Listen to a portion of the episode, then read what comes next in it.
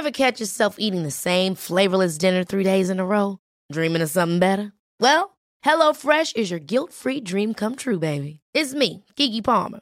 Let's wake up those taste buds with hot, juicy pecan-crusted chicken or garlic butter shrimp scampi. Mm. Hello Fresh. Stop dreaming of all the delicious possibilities and dig in at HelloFresh.com. Let's get this dinner party started.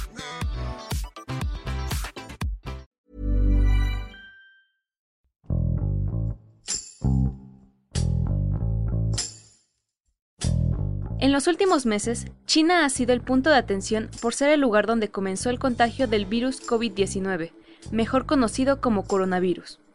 Muchas entidades acusaron al gobierno chino de controlar y ocultar los verdaderos datos sobre el virus. Esto provocó que no se comprendiera la verdadera magnitud de la enfermedad y que otros países no pudieran prepararse correctamente. Los editores de noticias internacionales nos comentan cómo se accede a la información de un país que oculta la verdad con Hiroshi Takahashi. Esto es Profundo. En China, los servicios de salud están en alerta por el brote de un nuevo coronavirus que surgió en la sede de Wuhan. The new strain of coronavirus has infected thousands of people, mostly in China. La organización defensora de los derechos humanos Amnistía Internacional denunció la campaña de censura llevada a cabo por las autoridades chinas en relación con la epidemia de coronavirus. Mi nombre es Víctor Hugo Rico Álvarez, soy editor de la sección de Mundo en El Sol de México. Pues desde el inicio de esta crisis del coronavirus, la difusión de rumores, de especulaciones y noticias abiertamente falsas sobre el brote pues, se han difundido incluso más rápido y más lejos que la misma enfermedad.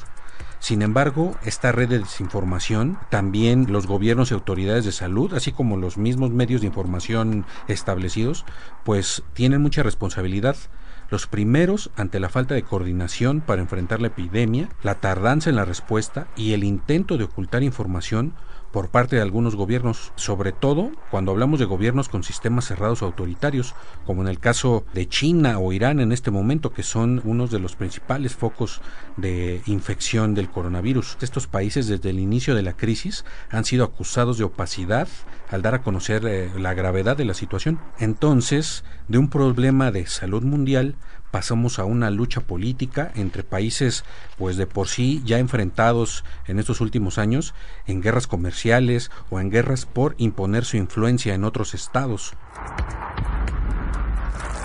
Hola, me llamo Israel López, trabajo en el diario El Heraldo de México en la sección internacional que se llama Orbe y soy editor.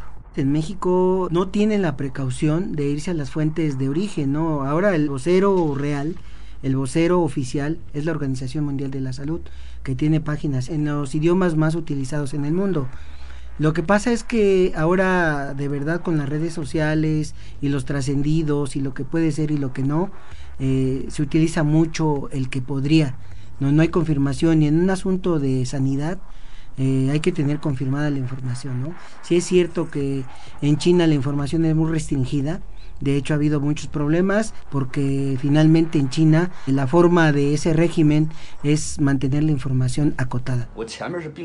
Delante de mí está el virus y detrás de mí está el poder legal administrativo de China. A lo largo de esta crisis ha surgido información que indica que sí se han ocultado datos. Recordemos que el 15 de febrero de 2020 eh, el diario oficial del Partido Comunista publicó la transcripción de un discurso que pronunció el 3 de febrero el presidente Xi Jinping en el que emite requisitos para la prevención y el control del nuevo virus.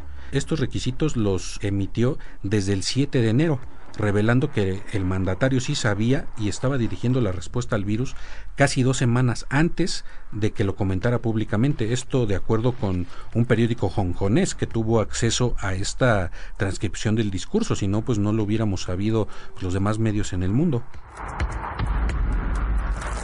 Afecta mucho porque no sabemos la dimensión, cómo está afectando. Digamos, el día 8 de diciembre se hablaba del primer caso. Para el 31 de diciembre se le estaba avisando a la Organización Mundial de la Salud de una probable epidemia nueva de coronavirus. O sea, estamos hablando prácticamente de más de 20 días en donde estuvo evolucionando. Precisamente hoy la Organización Mundial de la Salud dice que la forma de contagio es muy fuerte, que esto no se había visto médicamente, ¿no? que el contagio se difumina en comunidades enteras. ¿no? Todavía no tienen por qué razón sucede eso, pero eso no pasó ahora, eso estaba pasando desde el principio.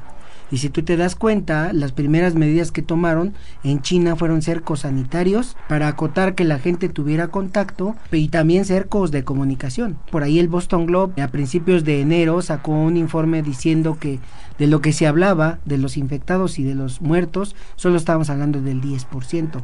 Te estoy hablando de cuando todavía no se hablaba ni de mil infectados. ¿no? Entonces ellos ya manejaban cifras de 70 mil de 70 mil personas infectadas y de demasiados muertos, ¿no? Amnistía Internacional señaló que China se ha encargado de eliminar las numerosas críticas al gobierno por su gestión de la crisis en la prensa y las redes sociales, al ocultar información que ayude a la comunidad médica a combatir el coronavirus y ayudar a que la gente se proteja. El 7 de febrero hay que recordar que muere un doctor que se llama Li Wenlang, que fue el primero en alertar por un virus similar al SARS. Esto lo hizo en diciembre de 2019. Esta también fue otra prueba de que el gobierno chino estaba ocultando información y aquí la cuestión es de que el gobierno chino censura a este a este doctor. Entonces, eh, la indignación empieza a cundir por toda China contra la censura del gobierno e incluso en la plataforma Weibo, que es algo similar a Twitter, eh, se borran eh, miles y miles de mensajes pidiendo libertad de expresión en China. Entonces, este es uno de esos ejemplos del ocultamiento de información. The censorship that followed just further kind of galvanized us and made us feel that the government was prioritizes censorship and suppressing free speech rather than acknowledging that they've made a mistake. En América Latina prácticamente todos los periódicos, por lo menos en, en, México no hay un solo periódico que tenga cobertura permanente en China. Entonces eh, aquí lo que pasa es que tú te tienes que sujetar a las agencias fuertes. Generalmente los periódicos no tienen solo una agencia. Podemos hablar de la agencia FP que es francesa, Reuters que es inglesa, F que es española, Euronews europea, pero muchas de ellas lo que están haciendo para no caer en falsas informaciones es sujetarse a lo que dice Xinhua. Xinhua es la agencia oficial de China. Esa agencia es la que pues dice lo que el gobierno quiere que sepa la demás gente. ¿Tú qué tienes que hacer en América Latina? Buscar la forma de contrastar información meterte a las páginas oficiales de la Organización Mundial de la Salud, de la Organización Panamericana de la Salud, que es en América Latina, buscar información de raíz, a eso me refiero, y encontrarla, coincidirla con las agencias internacionales. Esa es la otra, ¿no? ¿Quién está más cerca? Por ejemplo, estoy pensando en la prensa japonesa, que es más abierta. Entonces la prensa japonesa es muy seguro, es muy probable que sí tenga un corresponsal en China y que sí nos hable de primera mano qué está sucediendo. Por ejemplo, eh, en Corea del Sur, ¿no? Eh, en Rusia, es muy probable que haya prensa ahí que esté viendo lo que está sucediendo y entonces tú lo que te queda es contrastar. Las agencias, por ejemplo, si llevan, si trasladan a corresponsales y tú tienes que confiar en ellas, ¿no? Pero si tú no te sujetas a lo que estás viendo con el corresponsal de la agencia, entonces estás desarmado. Tienes que apegarte a la información y lo que sí puedes hacer es contrastarla con medios o con empresas que sí puedan estar allá.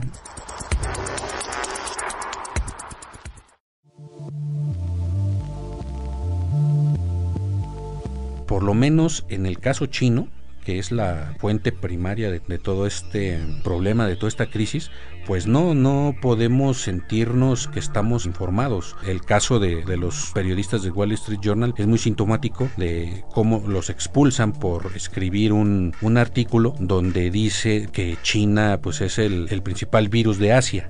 Entonces los chinos acusan al Wall Street Journal de racismo, no los acusan de desinformación, no los acusan de estar propagando mentiras, sino principalmente de racismo. Pero pues también vemos en el caso de otras agencias como France Press, Reuters, Associated Press, que tampoco les es fácil informar de lo que pasa en China, no solo sobre el coronavirus, sobre un montón de temas. Mientras viva en esta ciudad continuaré informado Solo reporto lo que veo y lo que oigo. Si no tengo miedo a la muerte, ¿creen que tengo miedo al Partido Comunista?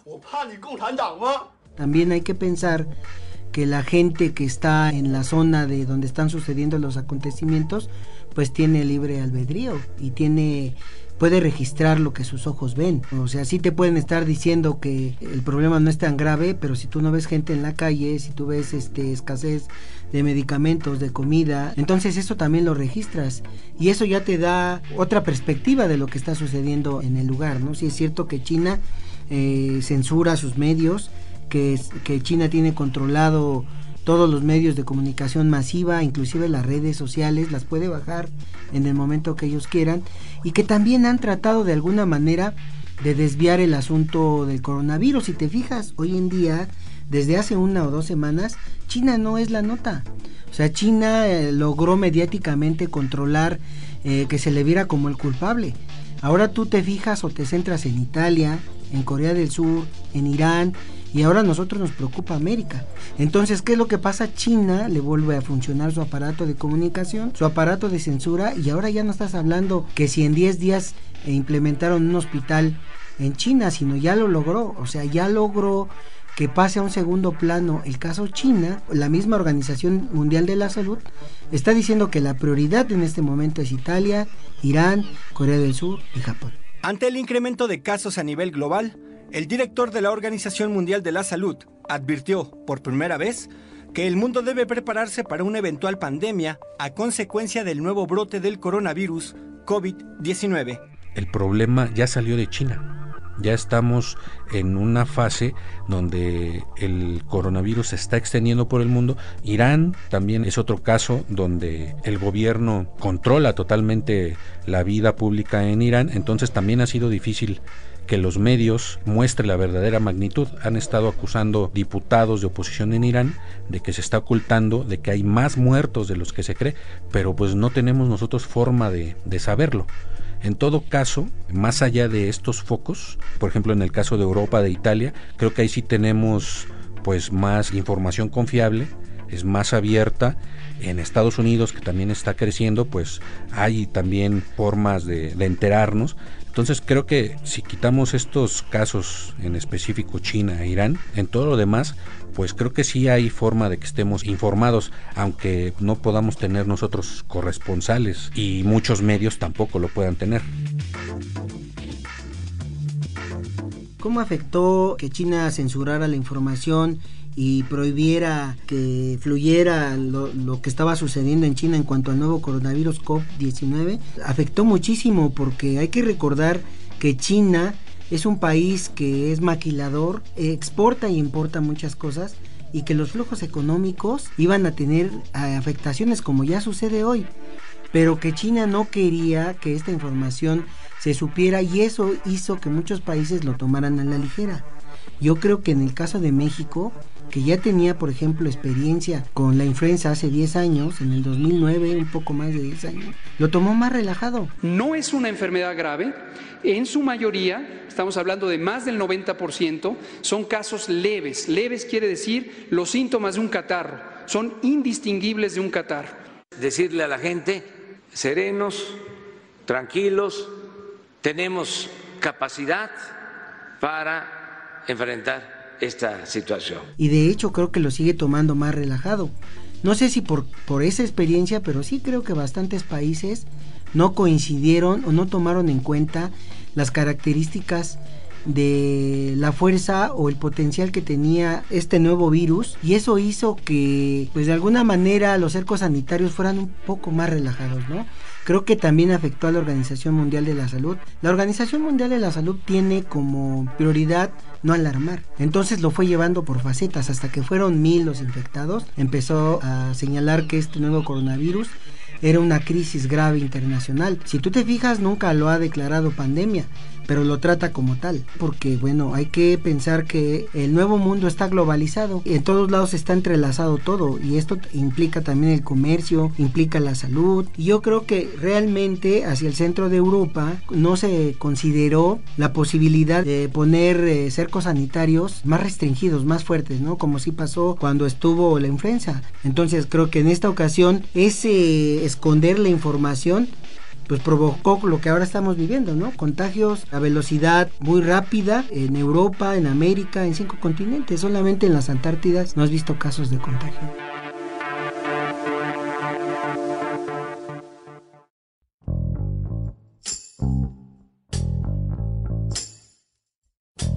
que si estamos bien informados, la gente que está en los medios de comunicación tiene información de primera mano, pese a eso creo que hay mucha desinformación. Los medios tenemos la responsabilidad de apegarnos a lo más fiel que haya, a lo más cercano, a no alarmar a la gente, pero si es necesario decir algo, pues es que hay que decirlo nosotros como editores de medios en el manejo diario de la información, pero muy especialmente en momentos de crisis como la de salud que estamos viviendo actualmente a nivel mundial, pues tenemos tres opciones. Una es irnos con la información oficial, que en el caso de gobiernos cerrados o con poca libertad de información y de prensa, resulta dudoso seguir por este camino. Eh, la segunda opción es caer en el amarillismo y la histeria. Algunos medios utilizan esta estrategia para el clic fácil en Internet el imperio de lo viral es lo que mueve y la venta rápida es lo que también motiva este tipo de publicaciones. La tercera opción, que sería desde mi punto de vista la más responsable, pero también la más difícil, es contrastar la información, buscar otras fuentes, además de las oficiales y de las principales agencias mundiales. Este camino resulta bastante pedregoso, por ejemplo, en el caso de China, donde sus medios oficiales pues no son fuentes demasiado confiables porque están demasiado controladas por el gobierno. Esto es Profundo, un reporte a fondo de la Organización Editorial Mexicana.